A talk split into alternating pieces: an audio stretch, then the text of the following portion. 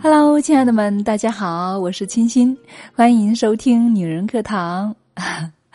最近听我的节目，有没有感觉到声音有一些些的急促呢？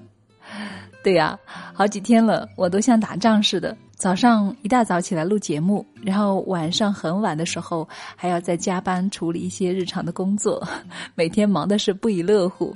那这是为什么呢？因为我去参加了一个线下的为期多天的培训学习了。其实，在此之前啊，我纠结了好久，到底要不要去呢？因为工作实在是太多了，怕完不成。但是啊，再三的权衡，我还是决定要去，要去学习。因为只有不断的学习，不断的输入，这样才有可能有更多的能量去输出呢，不是吗？所以，亲爱的们，大家听我的声音，现在是不是会更有力量一些呢？当然了，不管声音有没有表现出来，至少在我的内心是收获满满的。每一次的学习都有一种能量的加持，每一次的学习都感觉到能力与精神力的提升。所以在此呢，我也分享给大家：如果有时间的话，一定要给自己机会走出去，去学习，去接触有能量的人或群体。可能会花费一点时间或金钱，但是要相信。你的收获一定会远远的大于那些付出的，是绝对有价值的。好了，节目前总是习惯性的跟大家聊一聊心情了，那么下面呢，就开始我们今天的节目吧。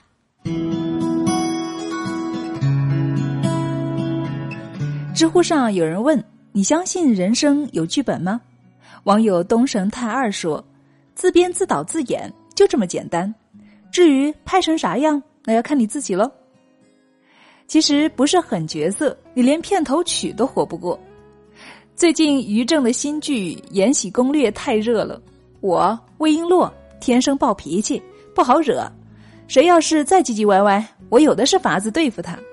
从普通的宫女进阶到贵妃，她说：“就算万人唾弃，我也会唾面自干。”魏璎珞为查明姐姐英灵死亡的原因，入紫禁城为宫女。相信适者生存，运用自己的智谋运筹帷幄，有幸遇到富察皇后的垂怜，侍奉皇后，成为乾隆的妃嫔，位至皇贵妃。从一介宫女到协助皇帝成就江山大业，魏璎珞始终有着撞了南墙也不回头的狠劲儿，在面对各种难关时所表现出的向上向善、不屈不挠的精神，最为令人动容了。管他刀山火海、龙潭虎穴，也要闯上一闯。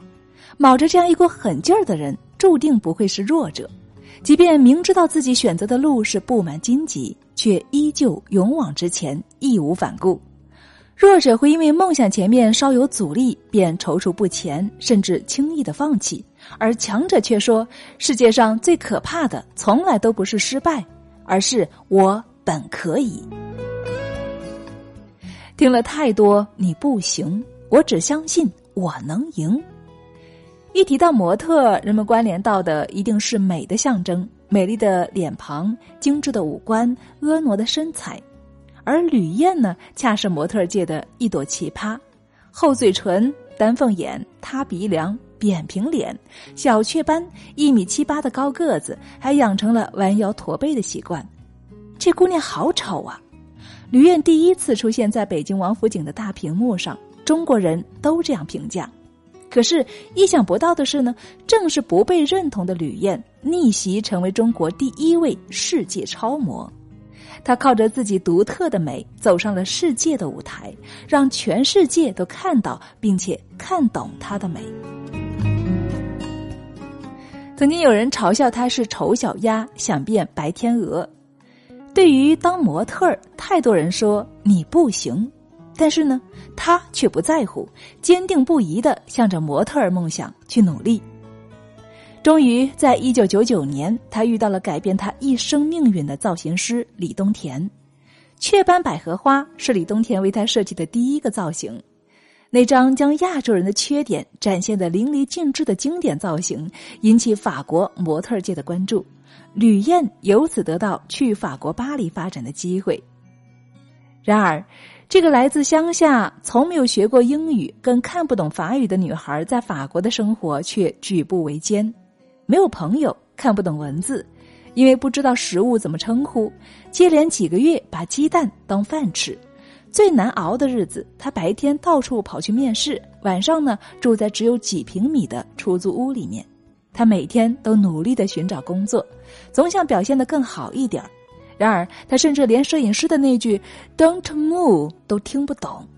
摄影师发了疯的冲他大喊 “Stop”，他才恍然大悟。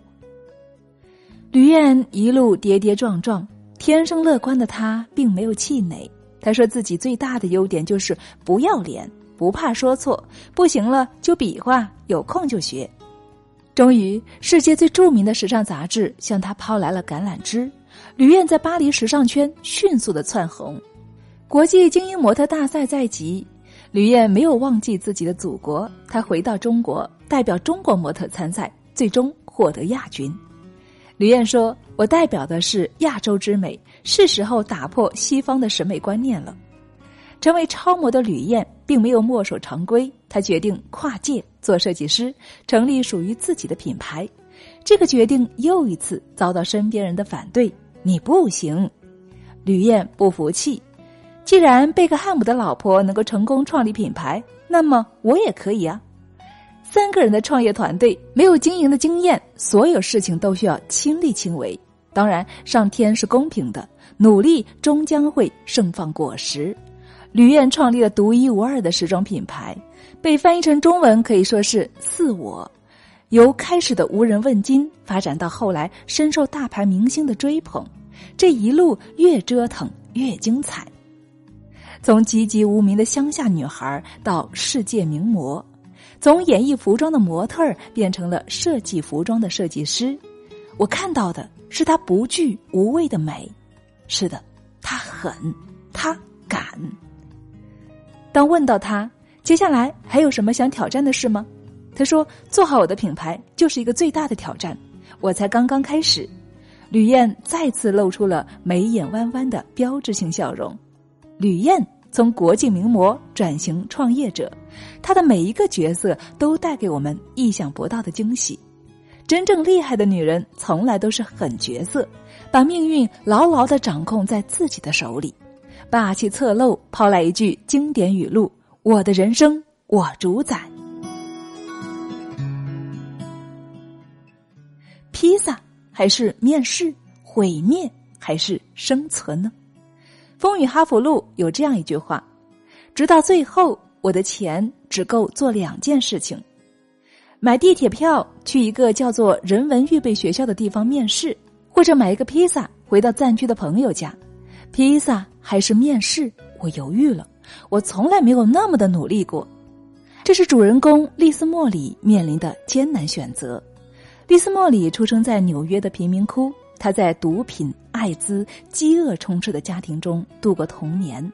在学校，丽丝肮脏的衣着和藏在头发里的虱子让她饱受同学们的嘲弄。她选择习惯性的逃避学校。十五岁是丽丝人生的一个转折点。这一年，母亲永远离开了他。母亲去世的那一天，没有隆重的仪式，没有牧师，只有棺木。他跳上棺木，静静的躺在上面，和他的母亲做最后的告别。我需要正常的生活，哪怕父母没有给我提供，但是我可以靠自己。失去亲人的丽丝，终于在披萨和面试之间，她选择了后者。面试中，丽丝坦诚的向老师展示了自己阴暗又混乱的生活。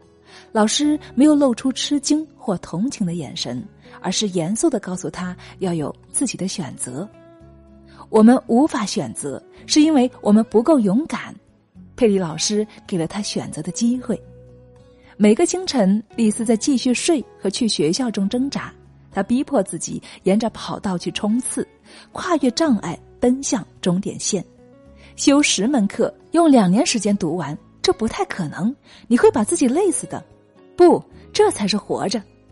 他用自己所谓的活着的方式，两年的时间修完了四年的课程。他获得去哈佛大学免费参观的机会。在那里，他决心要争取到哈佛学习的机会。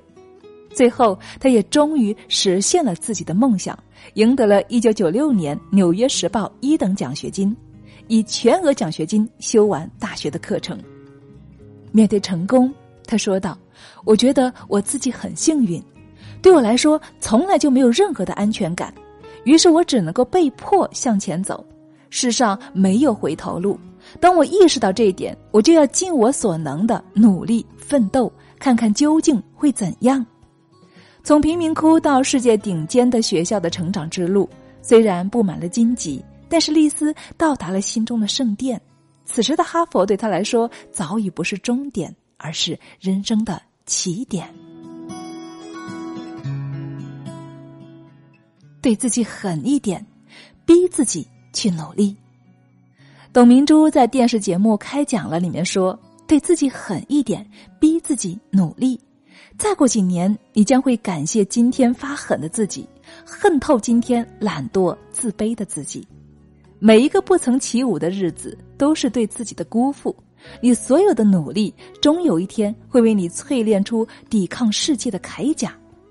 一书在我的前半生中说：“这个世界像一个大马戏团子，班主名叫生活，拿着皮鞭站在咱们背后，使劲儿的抽打。”逼咱们跳火圈上刀山，你敢不去吗？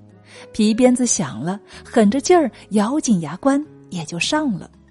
不管是宫廷剧中的魏璎珞，还是书中的丽丝茉莉，还是生活中的吕燕、董明珠，他们最大的相似点都在于能对自己足够的狠。越是舍得对自己狠的人，就越会清醒自律的走好自己的人生路。世界以痛吻我，我必报之以歌。亲爱的你，如果还在人生路上迷茫，那么，你有没有想过能够通过什么方式进行一些改变呢？在这里，我想跟你一起分享，也邀请你来参加我们女人课堂的蜕变一百的活动吧。在这里，你不仅可以学习，更可以通过集体的力量，让自己迈出行动的第一步。在我们的蜕变一百课程当中，有其中这么一堂课程：勾画生命的蓝图，书写自己的人生剧本。我们前面的闺蜜学完之后，也有一些心得。比如瑞意之水说：“生活的现实摆在面前，每个人都逃避不了，是主动的接受，还是被动的承受它呢？现实并不像我们想象的那么美满，那么幸福，它也有残忍的一面。人要经历挫折。”那就在于我们有多大的毅力去接受它了。其实现实并不可怕，可怕的是我们不能够承受现实。我们的闺蜜蔡宇说：“人是环境的产物，也是情绪的产物。选择不同的环境、不同的情绪对待，就会有不同的人生。改变有时候就是一瞬间的事情，情绪变了，对待事物的态度就不一样了。”而要持续的改变，需要持续的努力和付出。生活呢，也需要对待一些自己不喜欢的事情，而面对的态度是自己选择的。所以，你选择沉默，你选择继续平庸，还是选择改变，从而蜕变呢？能够成功逆袭的人生赢家，都是不可替代的狠角色。亲爱的们，让我们一起强大自己的内心。通过蜕变一百，遇见生命中未知的自己吧。Hello，亲爱的们，大家好，我是青青，感谢您听完我们整期的节目。这是我们的资深闺蜜指尖华尔兹了。每一次读她的文章，都有一种如沐春风的感觉。我总是惊叹她为什么会有这么多的案例，而且是信手拈来。这一次呢，是我们特别邀请她为我们蜕变一百写的文章。我记得我们的小编要求他能不能够在前面多写一些关于蜕变一百的宣传啊？可是我们的华尔兹说，好东西从来不需要这样强硬的推的，我们只需要在文章的最后点出来就好了。我相信，想改变或者懂得改变的意义的姐妹，她一定会来参加的。所以呢，在这里呢，我也不多说什么。蜕变一百活动是我本人发起的，就在昨天，还有姐妹问我：“你为什么给自己这么辛苦呢？一定要弄个什么一百天呢？”我笑了笑，回答他说：“因为这是我的选择，因为我想通过这种方式让自己更加优秀一点，也是我自己一路经历过来的心得吧。因为我深知改变的路是有多么的不容易，但是却也知道有些方法是可以寻的。我们有太多的姐妹都需要改变了，她们的内心都是渴望的，只是一直没有踏出行动的那一步。”所以，我们就发起这个活动和学习了，让所有想改变的姐妹能够参与进来，也让更多同样想改变的姐妹们聚在一起。这样呢，大家就可以互相的鼓励，互相的影响了。我相信，它一定可以帮助到一部分人的。姐妹接着问：“那万一没有人跟随呢？”那也没有关系啊。我接着回答她：“因为这个过程对我自己也是一种成长和改变啊。”朋友没有再说什么了，他给出了鼓励的微笑。在这里，我想特别谢谢我这位朋友，亲爱的们，你们知道吗？在我的心里面，其实哪怕只有一位姐妹能够因此受益，对我来说都是满足的，因为能够让人变得更美好，真的是人生的一大乐事。我也特别感谢所有支持我的朋友以及跟随我的朋友。未来，让我们。一起成长和蜕变吧！我始终相信，所有的人都是可以通过自己的努力去改变现实的，通过自己的努力去获取自己想要的人生。而每一个人的人生都不是天生注定的，我们完全可以把它掌控在自己的手里，就看你敢不敢了。所以，姐妹们，在这里我也向大家发出邀请，让我们一起来行动吧。